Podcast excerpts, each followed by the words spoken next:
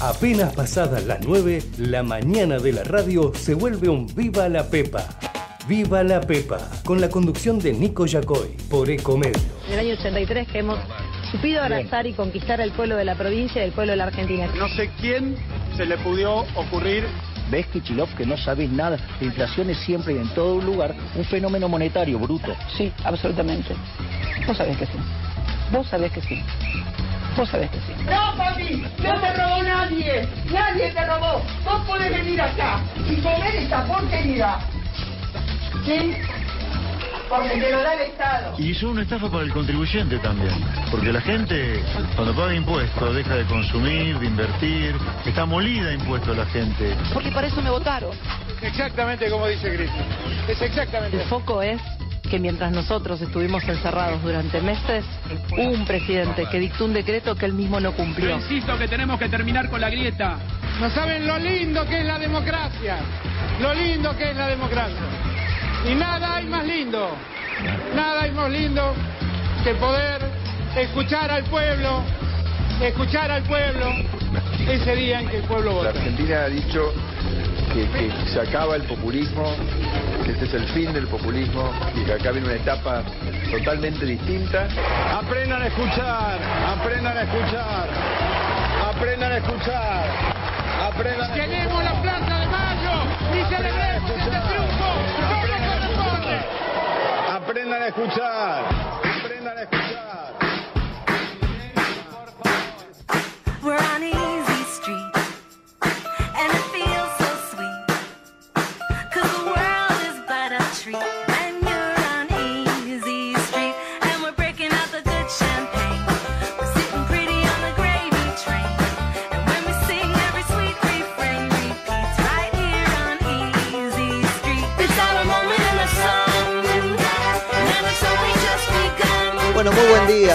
buen día. ¿Cuántos ocho minutos nos están separando ahora de las 9 de la mañana en la República Argentina de este martes 30 de mayo de 2023 en todo el mundo?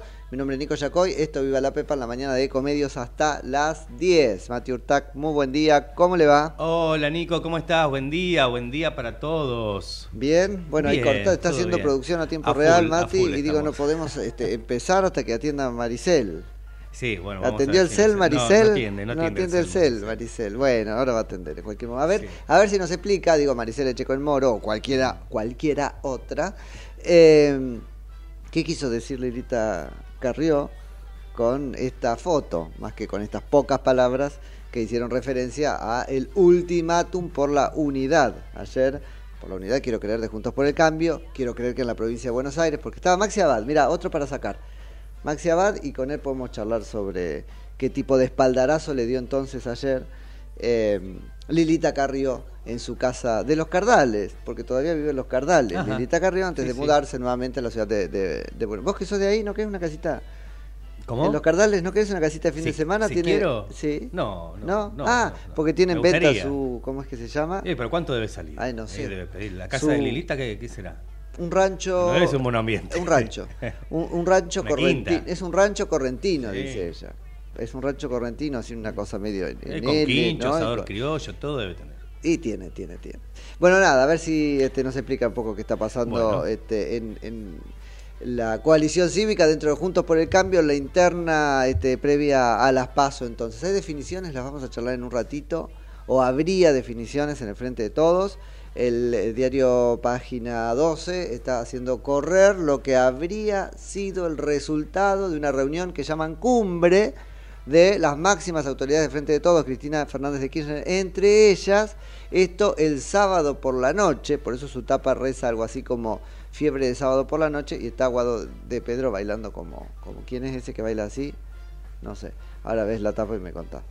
Eh, no, Freddie Mercury, no, Freddie Mercury, no. El ¿Quién? que baila, si yo te digo fiebre de sábado por la noche, ¿qué me dice? John Travolta, Travolta. John está- Travolta, Está, ni- Guado de Pedro disfrazado de Travolta. ¿En serio? Otra Volta disfrazado de Guado de Pedro, ahora con la inteligencia artificial uno no sabe, bailando contento porque el dedo de Cristina le habría este, dado directamente. ¿Sí? Así que bueno, Mm. eh, hay, hay algunas especulaciones sobre cómo quedaría entonces definida la oferta electoral, si no del frente de todos, al menos del kirchnerismo Ah. en el frente de todos, Ah. entre ellos Sergio Massa. No, no, Sí. no, entre ellos Sergio Massa que también fue este, ubicado en, en algún casillero, que ahora les voy a decir cuál, por el dedo de Cristina Fernández de Kirchner. ¿A dónde nos llaman o escriben o envían mensajes de audio nuestros oyentes? Mati. Al WhatsApp de Comedios, que es 11 30 37 68 95. Hay que ser kirchnerista, mira, eh, lo tengo que poner así. Hay que ser kirchnerista para eh, hacer como Víctor Hugo Morales y decir lo que dijo. ¿Lo escuchaste? No lo escuché, ¿qué dijo? En una charla que tuvo ahí, medio coyuntura, con la gente de Crónica TV, claro, claro. Víctor Hugo Morales está haciendo campaña para ubicarse en este. eh, para que se lo encuentre en el eh, zapping, porque ahora empieza, está atrasado igualmente el, el lanzamiento del canal, un tal Canal 4, en el que va a estar él y algunos otros. eh, personajes de corte ranciamente, si existe la palabra kirchnerista, y bueno, un poco la promoción de eso. Yo creo que habló con Crónica TV porque piensan abrevar en ese público, va a ser más kirchnerista que ese 5N. Imaginan que por la razón que sea, sobre todo su flojedad este, a nivel procesal en algunos juicios, la de sus directivos, ese 5N no va a ser tan crítico del próximo gobierno, si es que no es kirchnerista, y entonces necesitan un, un reducto testimonial mucho más intenso, y ese va a ser este famoso Canal 4, que no sé cómo es que se llama, Extra, algo así, ¿no? En el que va a estar Víctor Hugo Morales, que dicen que cobró un montón, un montón más que lo que cobraba en C5N para pasarse. Bueno, eh, dijo que este no es el momento más negativo para las jubilaciones, no, no, no es el momento más negativo de la historia de los jubilados y que eh, el que cobra un poquito más que la mínima, el que cobra un poquito más de la mínima, acaba de pasarse este, de canal casi duplicando el sueldo altísimo que ya tenía ese 5N, el que cobra un poquito más de la mínima dice, este, se torna interesante lo que puedo juntar mes a mes y ahorrar para darme un gustito. ¿Podés ser tan hijo de kirchnerista? No, realmente. Y lo digo así porque lo hace por, por, por kirchnerista. Será su manera de ahorrar. Por ahí si él dice estas cosas, alguien abulta sus cuentas. Digo, no lo sé, todo es en potencial, no tengo pruebas. Ahora, lo que dice es insostenible. Insostenible. No puede ahorrar un jubilado, dice, este fue eh, la jubilación mínima siguiendo la inflación. Y fíjate, no, no empezamos ¿sabes a hablar del achatamiento de la pirámide, lo que quiera, la mínima. Que ponele que es la que más este, caminó. 70 mil pesos. Pero viene recontra, pero además recontra atrás de la inflación, incluso con los bonos bonitos que le este, hace como concesión graciosa el Poder Ejecutivo para que después lo votes y de alguna manera te tira un salvavidas, pero para este, que dependas de él, ¿no? Eh, te tira el salvavidas, pero después te lleva con, con- con la soga de ese salvavidas, no es que te deja nadar. Nada, mal, muy mal, me parece que pone a Víctor Hugo Morales en su lugar. Ese lugar lo definen ustedes y me cuentan cuál es en el eh, WhatsApp, cuyo número era cuál, Mati. El número 11, 11 30 37 sesen- eh, 68 95. Y así no nos va a 11, llamar 30, nadie, no nos va a llamar nadie. Así, Mati, 37 ¿cómo es? 68 95 nuestro WhatsApp. Dale, excelente. Esperamos ahí. Nada, quería contárselo porque un poco, digo, eh, puede tener uno como comunicador su este, simpatía. Yo creo que el esfuerzo por la objetividad de comunicador, si quiere hacer periodismo y no otra cosa, no debe dejarlo de lado. Saben, porque venimos trabajando este tema hace mucho tiempo, que eh, considero que el kirchnerismo prostituyó, casi digo pervirtió, pero es muy poquito, prostituyó el periodismo eh, plantando la idea de que la objetividad es imposible y que entonces la alianza con la audiencia un poco salvaba la subjetividad de la que el periodista no puede escapar, si al periodista no tanto como que te lo cuenta, pero se le nota, se le nota claramente lo que es. Y entonces lo tomo como de quien viene y estamos ahí todos en el merengue de la posverdad. Bueno, ahí está, puesto me parece Víctor Hugo Morales en su, en, en su lugar, que es un, ¿cómo lo ponemos? Kirchnerismo prejuicioso.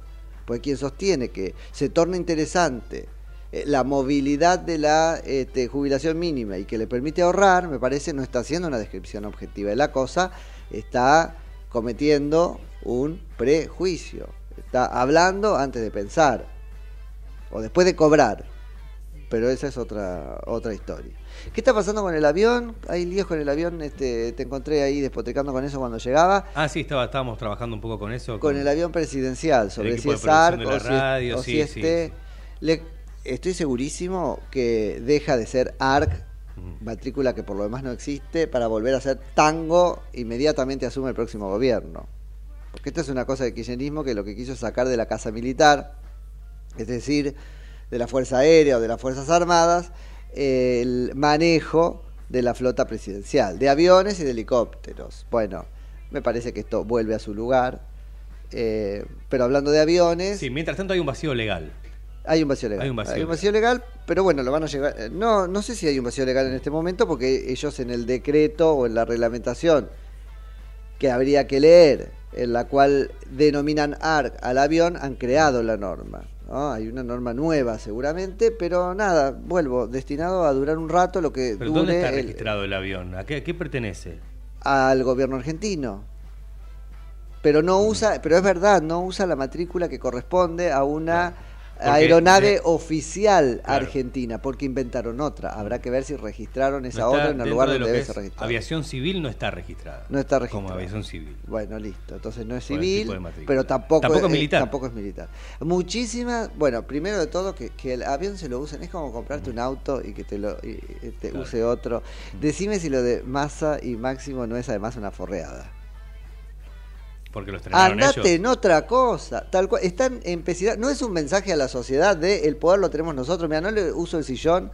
No le uso el sillón en tierra, pero le uso el sillón este, volador que tiene en el avión presidencial que acaba de comprarse. Le usaron la cama. Sergio Massa durmió en la cama, porque estoy seguro que fue así. De la suite presidencial. Dejate de hinchar. Decime si no es una falta de respeto. por- Porque eh, Máximo es prepotente. Y después lo vamos a ver ahora cuando charlemos un poco del armado que se vislumbra para el, kirchnerismo, la oferta electoral del kirchnerismo dentro del frente de todos. Pero Massa también. Una voracidad, no te pueden faltar el respeto como presidente de esa manera. Y no creo que le hayan dicho, ¿me prestás el auto? ¿No? ¿Me prestás el avión? Como quien dice, ¿me prestás el auto? Medio. Nos vamos en el avión presidencial. Decime si no es una gastada, si no es una tomada de pelo y además si no entraña un mensaje político del tipo, escúchame, este, le falta usar la banda a Sergio Massa. ¿En serio quiere usar la banda? Bueno, pero Ahora, ¿cuánto si está tan queda, claro, yo vuelvo... ¿Eh? ¿Cuánto queda? No importa, pero no importa, pero importa. las formas, a mí, Eh, pero eh, realmente me enoja daña, mucho. ¿Daña en algo la imagen de Alberto más? La de Alberto más? me importa nada, que se la salve Alberto si larga la guitarra y se anima a defenderse solo. Mi punto es la institucionalidad y cómo te muestra la voracidad de dos actores políticos que no son nuevos, porque existen en la Argentina, operan en la Argentina o actúan desde hace muchísimo tiempo, pero que se proponen como más relevantes todavía en el turno que viene. Máximo Kirchner y Sergio Massa. Tal vez la sociedad defina que eso no sea así y terminen cada cual en algún escaño de la respectiva Cámara que le toque en el Congreso de la Nación, pero ellos pretenden ser más. Me asusta que no se asuste la sociedad de la muestra de autoritarismo, prepotencia eh, y mala persona, que significa est- esta forreada. Que el presidente se deje gastar ya es un problema del presidente, pero constituye, me parece, un problema político de primer orden. Le están usando el avión. Falta la selfie donde diga para Alberto que lo mira por TV. Que vuelvo, que Alberto se enoje y se desenoje solo, pero como ciudadanos, ese avión no es para que lo usen el amigo y el hijo de la vicepresidenta de la Nación. Es para que lo use el presidente de la Nación. No lo compramos para... ¿Se entiende? Porque después que va a llevar jarrones a Calafate, como ya pasó antes, o los diarios del domingo, porque a la señora los quiere impresos, se lo planchan también como en Navi, para que no se ensucie los dedos con la tintura. O sea, es impresionante y no puedo creer que eso no indigne a la sociedad. Es un comportamiento absolutamente desmesurado, pongámoslo así para volver a, al tecnicismo y salirnos de la forreada. Pero es un comportamiento absolutamente desmesurado. Bueno, lo dejo a los teléfonos 11 30 37 68 95. Pausa, que van 20 minutos ya de las 9 de la mañana. Y volvemos con esto de cuál sería, si te parece, Mati, la oferta electoral del kirchnerismo dentro del frente de todos, tal cual se habría decidido el sábado por la noche.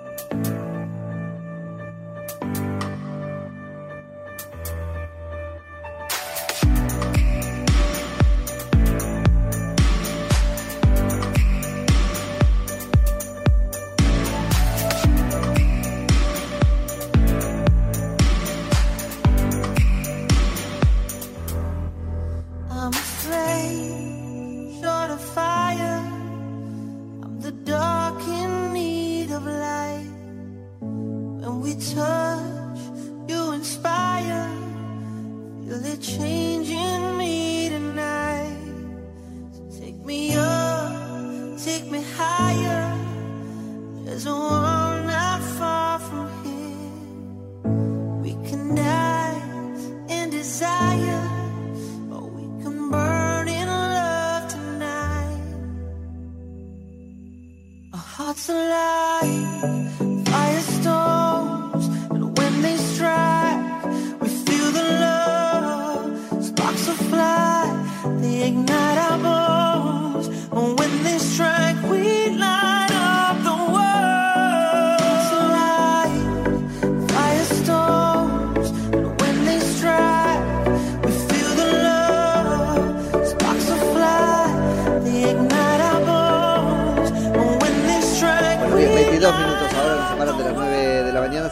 Viva la Pepa hasta las 10. ¿Qué te está pasando? Tenemos mensajes. Ah, bueno, venga. Al 11 30 37 6895.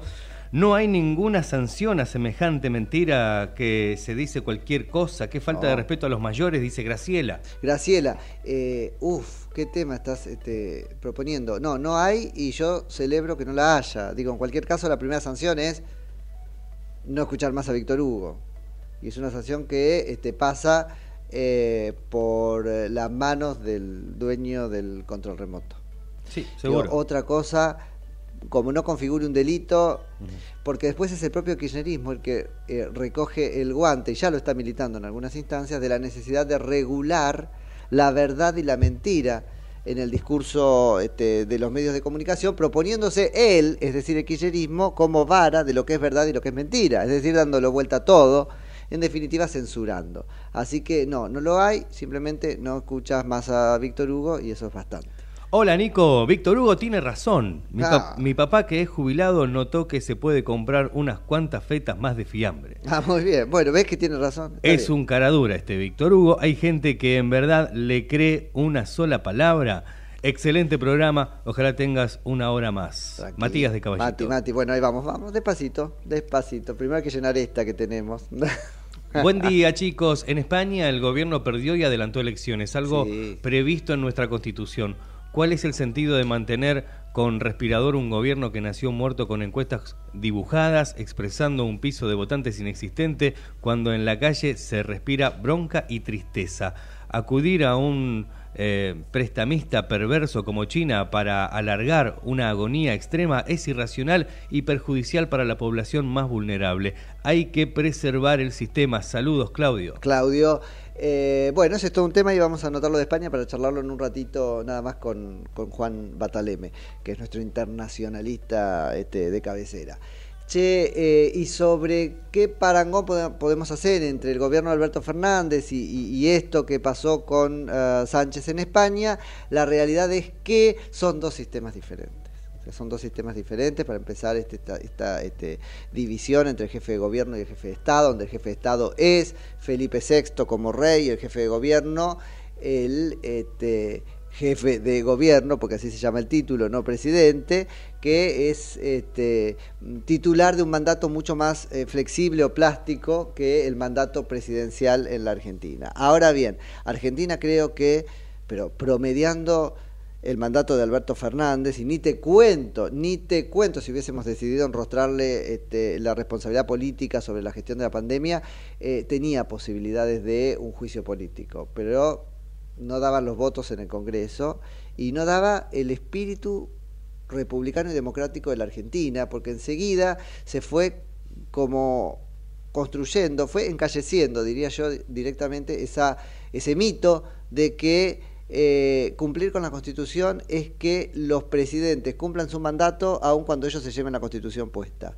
Y no es así, estaba clarísima la inhabilidad moral de Alberto Fernández. Ahora es tarde. Ahora es tarde, estamos a seis meses de que termine su mandato y nos queda correr en paz, pero además con eficacia lo que resta del proceso electoral para elegir al reemplazante. Pero en su momento yo creo que hubiese sido de una institucionalidad superadora, bueno, poder decirnos como país, viejes, viejes, eh, esto no funciona, las cosas que este hombre está este, diciendo y además haciendo, porque tiene que ser este, juzgado más por sus hechos que por sus dichos, no condicen con, con la habilidad que requiere un presidente de la nación. Pero bueno, la dejamos pasar, creímos que tal vez porque era peronista, entonces este, él tenía el derecho adquirido de hacer lo que quisiera en esos cuatro años como un cheque en blanco, ojalá lo hayamos este, aprendido. ¿Qué trasciende, Mati, que será la oferta electoral del kirchnerismo dentro del frente de todos para esta paso entre este, signos de pregunta? Lo pongo porque, bueno. ¿Habrá no sé si paso? está- está- bueno, no está tan Bueno, convencido. Rossi dice que quiere paso, Scioli quiere paso. Sí, pero lo que dice Rossi es más o menos como lo que dice este, Víctor Hugo Morales. En serio, yo. A, a ver, hacemos un esfuerzo enorme por hacer análisis político, pero no me puede. La seriedad de mi análisis político no puede estar determinada por este, la, la- la corrección política de ver en Rossi a un sujeto creíble, por ejemplo. No lo es, lo ha demostrado. O sea, si- este, Rossi está ahí. Si no terminamos de entender si está por Alberto Fernández o por Cristina Fernández de Kirchner. Es muy probable que esté por Cristina Fernández de Kirchner. Entonces, ¿qué juego está haciendo Rossi? Se presenta ahora para bajarse después. Como probablemente haga lo propio, ahora cuando anuncien a Guado de Pedro precandidato a presidente de la Nación por el Kirchnerismo, Grabois. Y entonces, ¿qué nos queda?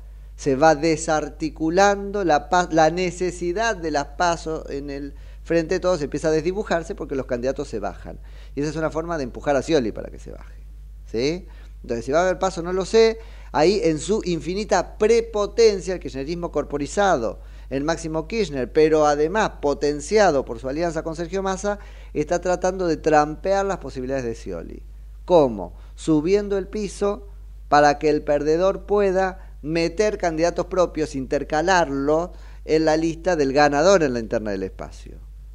40% le quiere meter, 25 es ahora. Bueno, 40% dijo este, Máximo Kirchner que quiere poner como condición. Eso es como obligarlo a, a perderlo todo.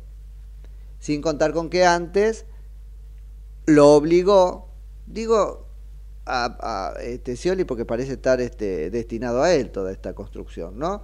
A presentar lista completa de punta a punta para todas las candidaturas y no colgarse en ninguna de las candidaturas que podrían generar algún tipo de consenso. Como va a pasar acá en la ciudad de Buenos Aires, después vamos a hablar con la precandidatura a jefe de gobierno del distrito de Jorge Macri, de la cual se cuelgan los candidatos este, presidenciales. Ah, no, tampoco va a poder ser por el invento de las este, elecciones el mismo día, pero separadas, ¿no? Bueno, eh, ¿cuál sería entonces la oferta electoral si es que hay paso? En principio las pasos las cederían, obviamente corriendo con el caballo del comisario, que Yerismo eh, escribiría reglas de juego bizantinas, tramposas y, siempre beneficiosas solo para él, ¿no? El kirchnerismo presentaría a Guado de Pedro a la presidencia de la Nación. Guado de Pedro a la presidencia de la Nación. A la vicepresidencia de la Nación un gobernador, que está claro que no sería Capitanich, que está claro que se definiría después de las elecciones en Tucumán, en una reunión de los gobernadores nucleados en el Consejo Federal de Inversiones, y que no está tan claro, pero parecería ser el que este, mejores posibilidades este, tiene, sería el gobernador de Santiago del Estero, ¿sí? Zamora. Así que por ahí vendría la cosa, imagínenselo ya, un Guado Zamora. Zamora que es un radical devenido este, en, en kirchnerista, kirchnerista entonces con la fuerza de los conversos y cuya mujer que fue gobernadora de Santiago del Estero, hoy funge como presidenta provisional del Senado, reemplaza a Cristina Fernández de Kirchner en casi la dirección de todas las sesiones este, en el Senado de la, de la Nación, o la presidencia de las mismas. ¿A dónde va a parar en esta elucubración Sergio Massa? Primer candidato, tal cual lo especulábamos acá, a senador de la provincia de Buenos Aires. Un lugar absolutamente ingrato para Sergio Massa, porque si el kirchnerismo, y ya se le está complicando, pierde la mayoría en la Cámara Alta, entonces Sergio Massa no va a ser sino un mero senador. Es verdad, ya no uno entre 257, como si fuese un mero diputado, pero uno entre 72. Uno más. Y además con muchísimas menos posibilidades de hablar, porque las sesiones en el Senado son más tranquilas, suelen ser menos. Así es que como escenario me parece que lo están ahí encorsetando. Se asegura un carguito de 2, 4, 6 años, ¿no? 6 años. Así que vendría a ocupar el lugar que ocupó Cristina Fernández de Kirchner en su momento. ¿Será Cristina Fernández de Kirchner la segunda de masa ahí para asegurarse fueros? la suplente, y entonces podrá entrar como este, eh, Juan Mansur, si su, o como Juan Mansur puede hacerlo si quiere, este, si renuncia al titular.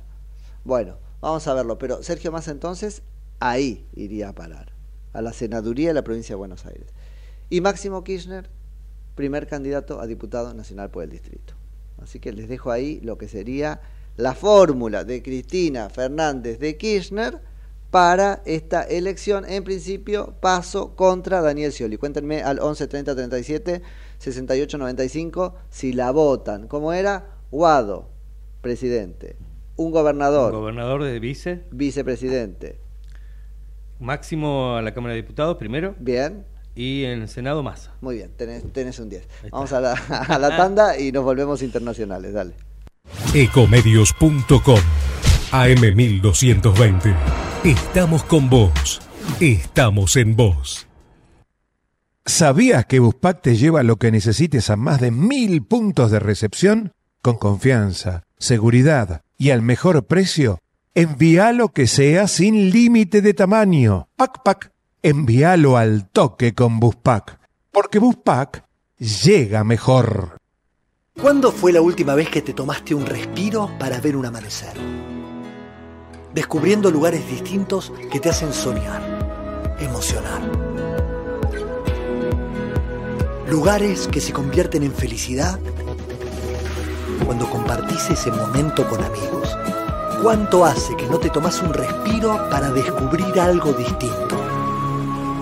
Catamarca es mucho más que un destino.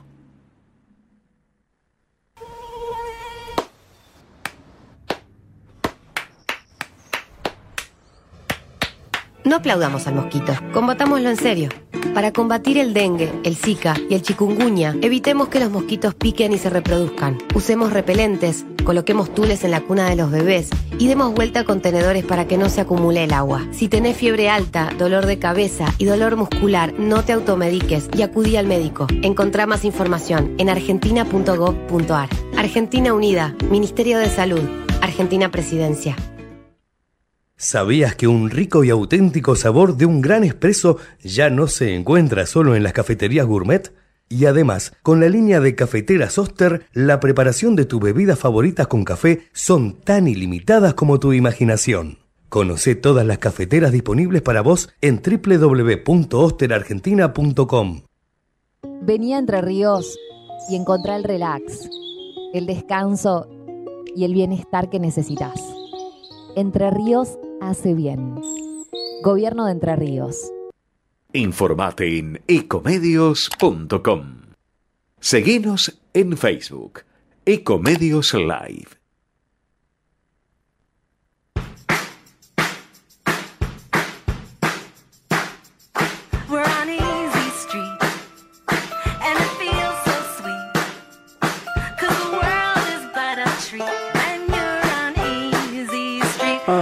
Eh, feliz de tenerlo.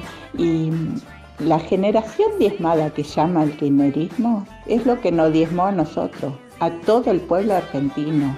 Aunque, aunque crean los que lo ayudan, ellos también son diezmados porque le, le condena a vivir en una pobreza que está peor que nosotros que trabajamos. Y eh, siguen diciendo viva Cristina. Yo no lo entiendo, no lo voy a entender nunca porque son gente que no, no piensa, no razona. Francisca Garín, besos.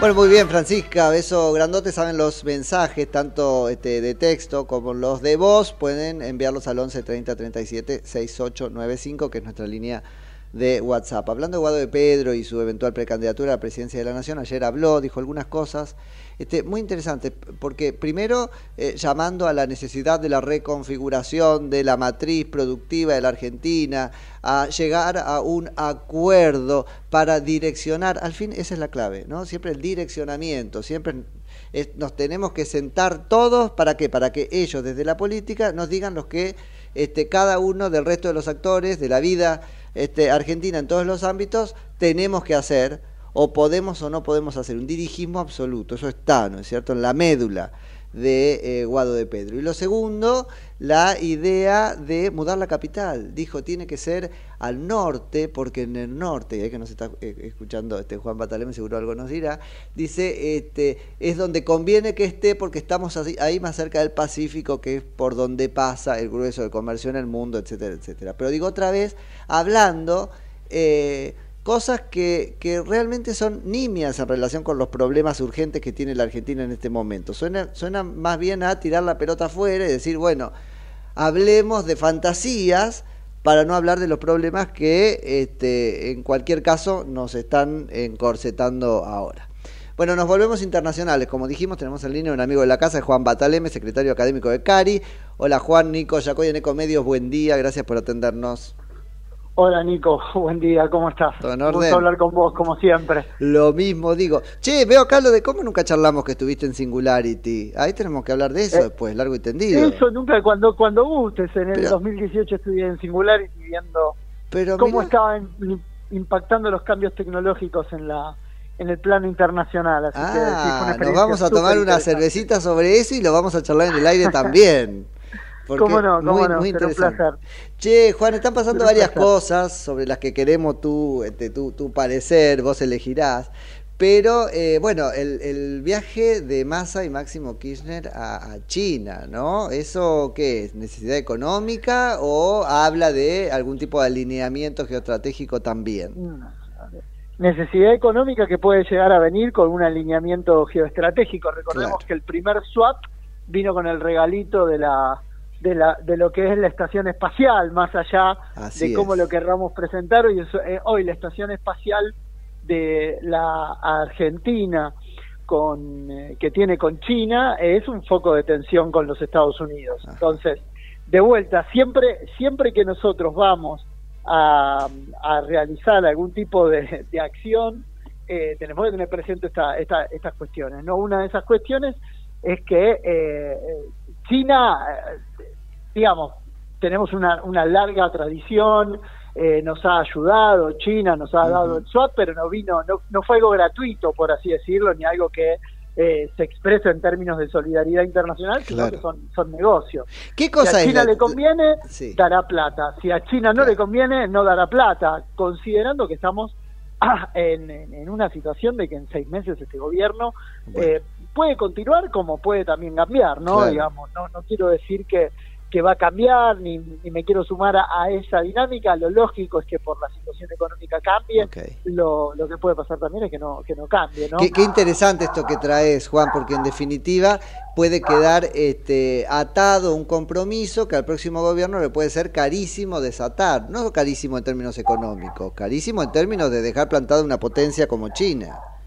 To- Totalmente, totalmente. Que ya no se pudo hacer en su momento, que ya no se pudo hacer porque en, en su momento lo que sucedió fue eh, básicamente una, una situación que, que nos dejaron eh,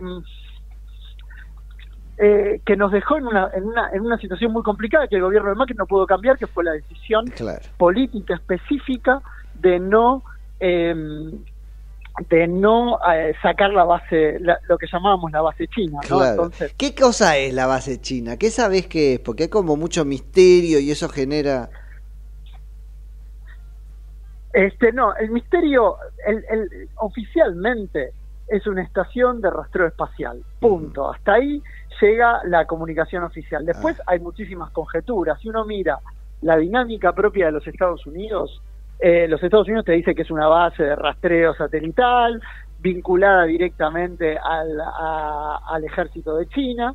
Y en esa en esa dinámica entran los juegos de percepciones, la manipulación política y obviamente entre comillas lo que es lógico que sucede en política internacional es que el más poderoso siempre te va a terminar diciendo qué es lo que le parece, qué le Claro. parece que es, qué, qué no es. ¿me ¿Qué, piola eso, Juan? Porque aun cuando fuese cartón pintado, es un elemento este, súper urticante en favor de China. Exacto. ¿No? Claro, claro. Exacto, ese es el, ese es el punto. Es un elemento súper urticante a favor de China. Entonces, o sea, súper urticante a favor de China que eh, pone condicionamientos a la, a la política Argentina cada vez que Estados Unidos se sienta a hablar con los Estados Unidos. Obviamente que en la dinámica nacional, en esta idea de que que no me explote, que no nos explote a nosotros, claro. eh, porque en definitiva, eh, digamos, eh, es lo que siempre se dice, Máximo Kirchner, el futuro candidato a presidente Guado de Pedro, todos son parte de este mismo gobierno, el ministro del Interior no sí, puede claro. decir él yo no fui, yo no sé,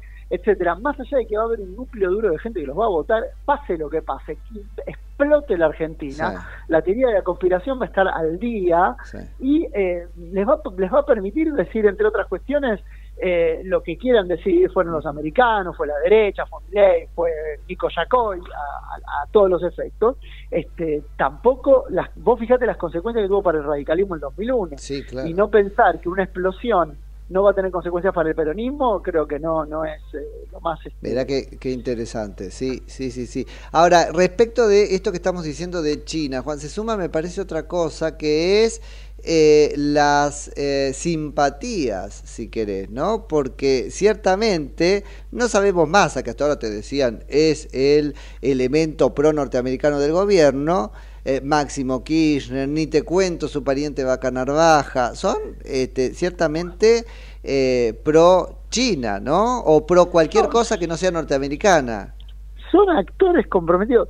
Sí, a ver, yo creo que la familia Kirchner es un poco más más táctica y menos este menos De convicción. menos, Menos, dogmática. excepto cuando les conviene, claro. ¿no?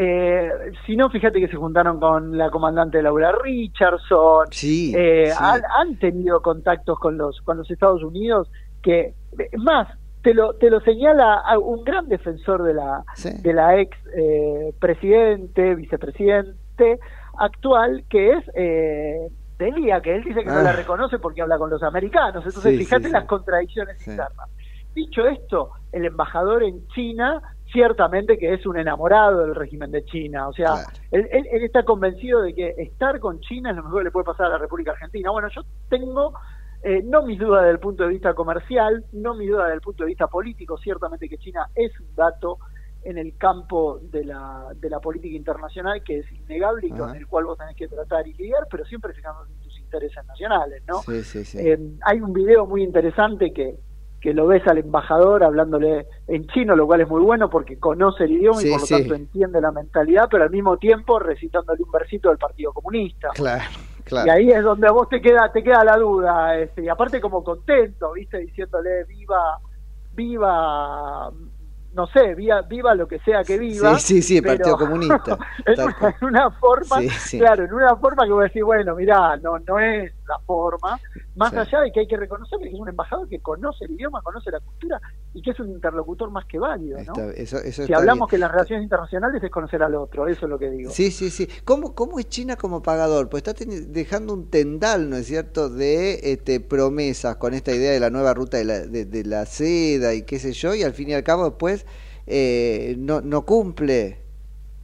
No, China sí cumple, sí cumple. El problema es cuando vos no cumplís con China. Ah, claro, te pone condiciones difíciles de cumplir.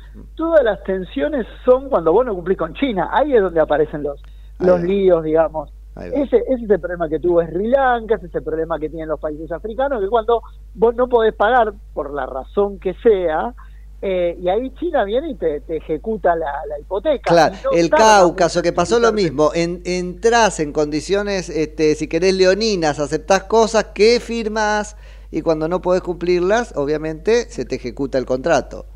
un, un leasing territorial a nosotros nos costó 11 mil millones de dólares y no sé cuán, cuán Mira.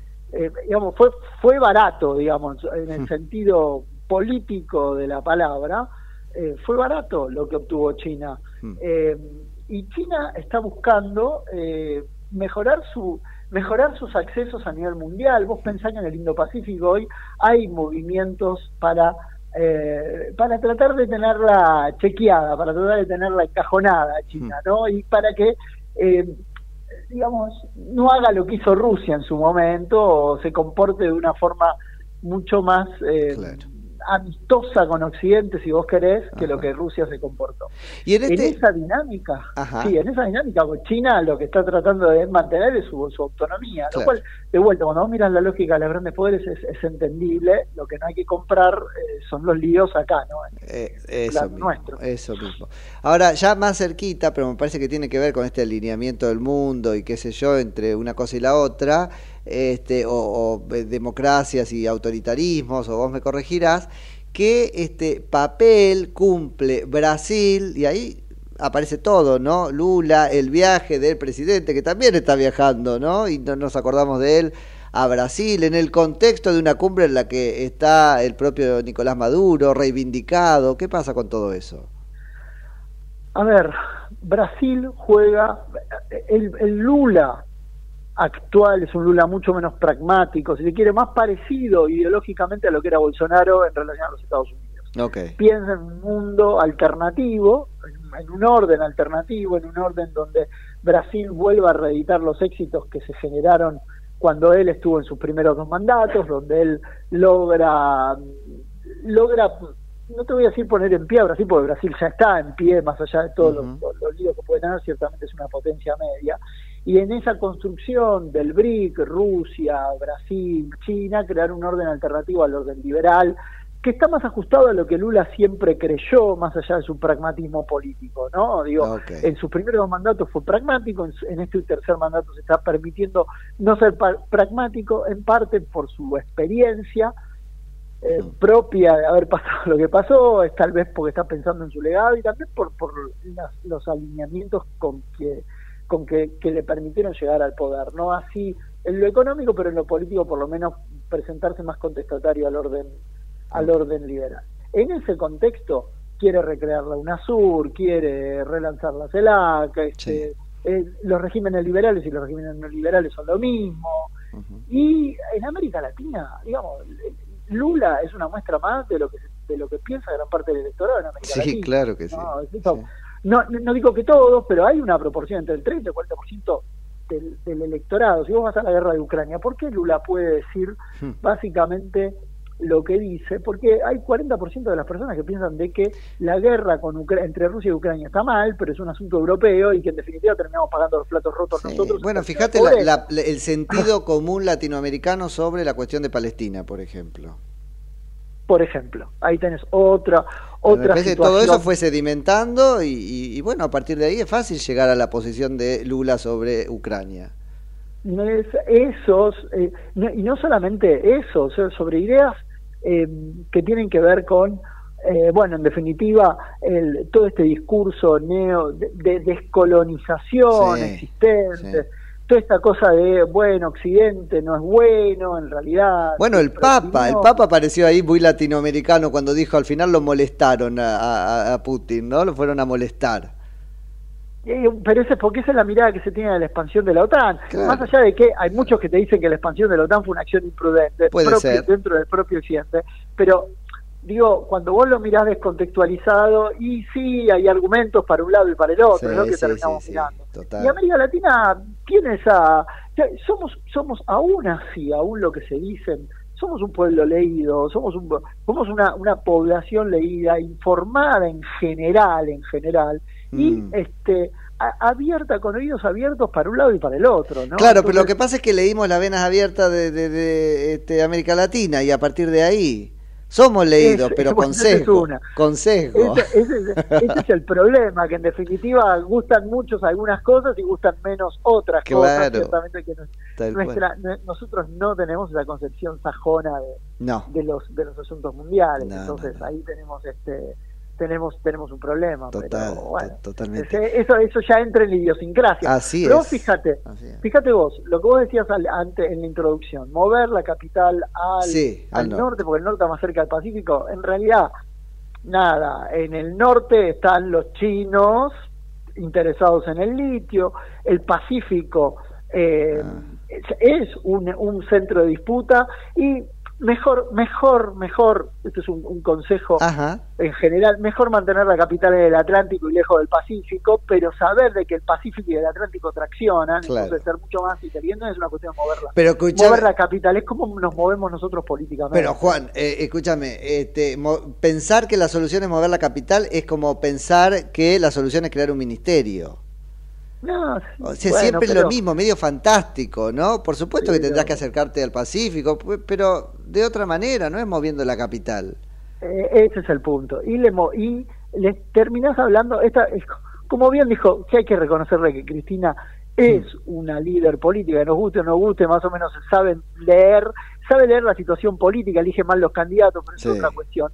Esto es una esto es una elección de pisos y bueno, hay que hablarle al piso, entonces por eso Milei habla a Eso quien le habla, el kirchnerismo habla a quien le habla y junto por el cambio la- las dos facciones que compiten en- o las tres facciones que compiten junto por el cambio le están hablando a sus pisos. Al piso. De- veremos cómo cambian los discursos, este, ya en la lógica de general, y ni te cuento balotage, que será otra historia. Y lo, y lo divertido es que seguimos hablándole en el piso, mientras tanto la- el futuro nos pasa por encima. Bueno, pero bueno, totalmente, totalmente.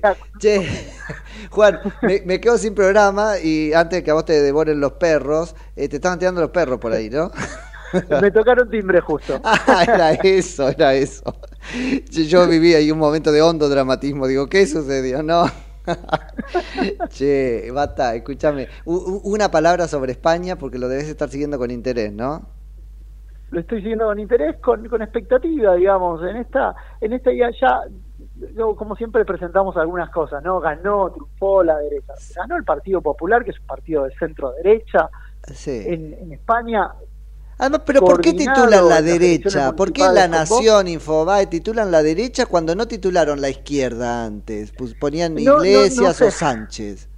No sé, no sé, pero bueno, el Compran temor- hecho, ¿no es cierto? derecha. No sé, compran hecho. Somos, somos una sociedad medio progresista, ¿viste? Entonces, Bueno, es, lo mismo que veníamos el hablando peligro, antes. el peligro de la derecha, y la Sí. derecha hoy es, un, es, un, es un continente tan grande como la, como la izquierda. Claro, claro. Eh, más allá de eso, lo importante es que en Europa hay menos margen para eh, opciones, digamos, de, de, centro izquierdo, socialista, o esta, o- hay, hay, hay una necesidad de renovación que tiene que ver con una agenda que, que la derecha está planteando muy bien, que es la agenda de la inclusión económica, de la Claro. liberalización económica y la inclusión económica. O sea, y una agenda que sin sin afectar los derechos de las minorías también represente los derechos de los que se consideran la, la mayoría, porque vos empezás a ver la agenda de, Bueno, de claro. política doméstica y de, vos decís, de- o sea, nosotros pensamos que somos los únicos que estamos hablando de cosas de, de, extraterrestres, y en realidad en todo el mundo occidental se están hablando de cosas que son y, y es una es lo En que- España es- lo hemos visto claramente. Uno podría decir se kirchnerizó la izquierda en España en un momento y este, Justa- propuso justamente. debates que la sociedad a su manera tenía saldados. Y, y, y, y ese es el punto, y abrir y reabrir y Sí, reabrir. Es como reabrir esto de la generación diezmada. Yo me puse a pensar, yo seré parte de la generación diezmada al tener 40 y 48, Y- y todos. al tener 49 años. Soy parte de la generación diezmada, aunque mis padres no hayan sido terroristas, digo, porque mis padres fueron argentinos trabajadores normales que cumplieron con todo, Sí. sufrieron las consecuencias de una guerra civil, ciertamente, y, y sé, si, si el apunte es a la generación diezmada, bueno, yo no sé qué soy, pero yo ciertamente no me voy a sentir representado por alguien que me dice yo soy parte de una generación diezmada. Entonces Claro. la pregunta es, tenés una crisis de representatividad, ¿a qué voy con esto? Vos tenés una crisis de representatividad central. Hoy esa crisis de representatividad central las van capturando la derecha que dice volvamos a cuestiones razonables. Sí, sí, sí Y eso es lo que completamente. está pasando en España. Che, Juan, la seguimos en cualquier momento. Anda a atender a esa persona que te está esperando, seguro, en la puerta. Gracias. llama dos veces. Si es el cartero, llama dos veces. Abrazo grande. Chau, chau, chau. es Juan Bataleme, que es amigo de la casa, nuestro internacionalista de cabecera, secretario académico del CARI.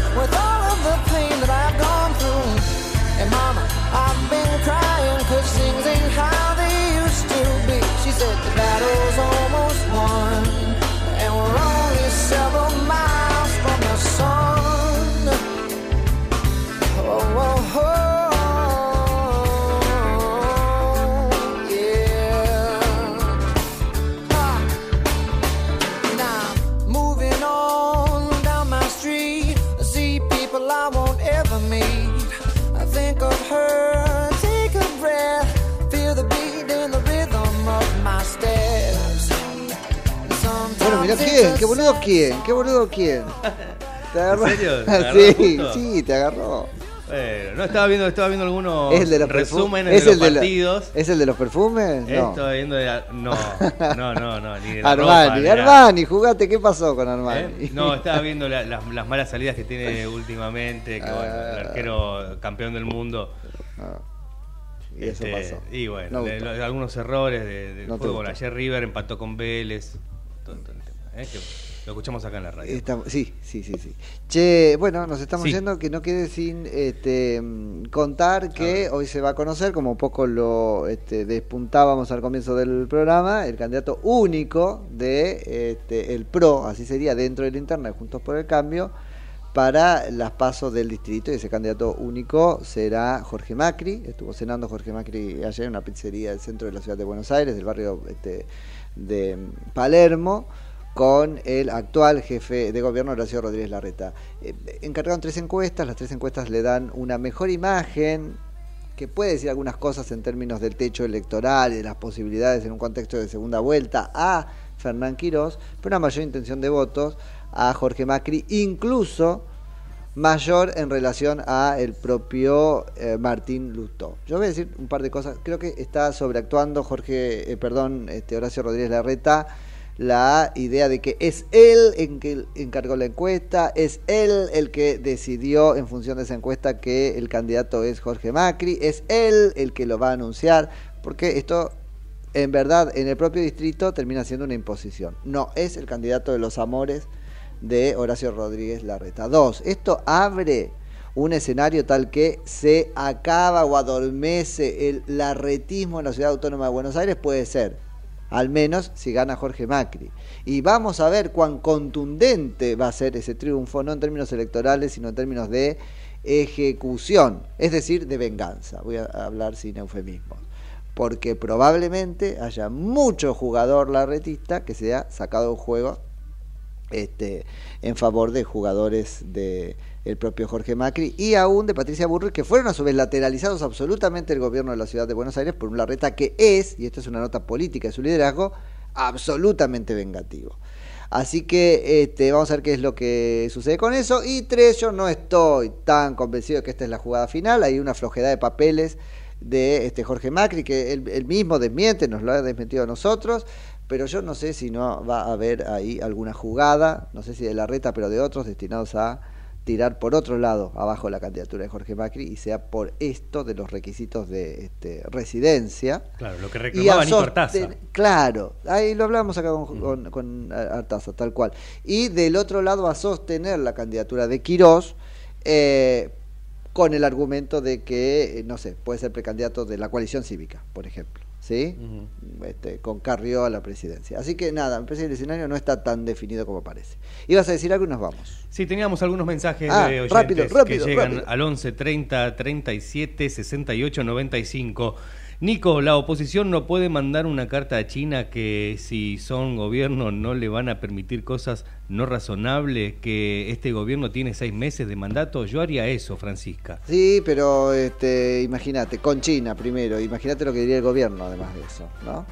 Pero bueno, ¿nos vamos? 10 de la mañana. Dale, tengan un excelente día, chau chau.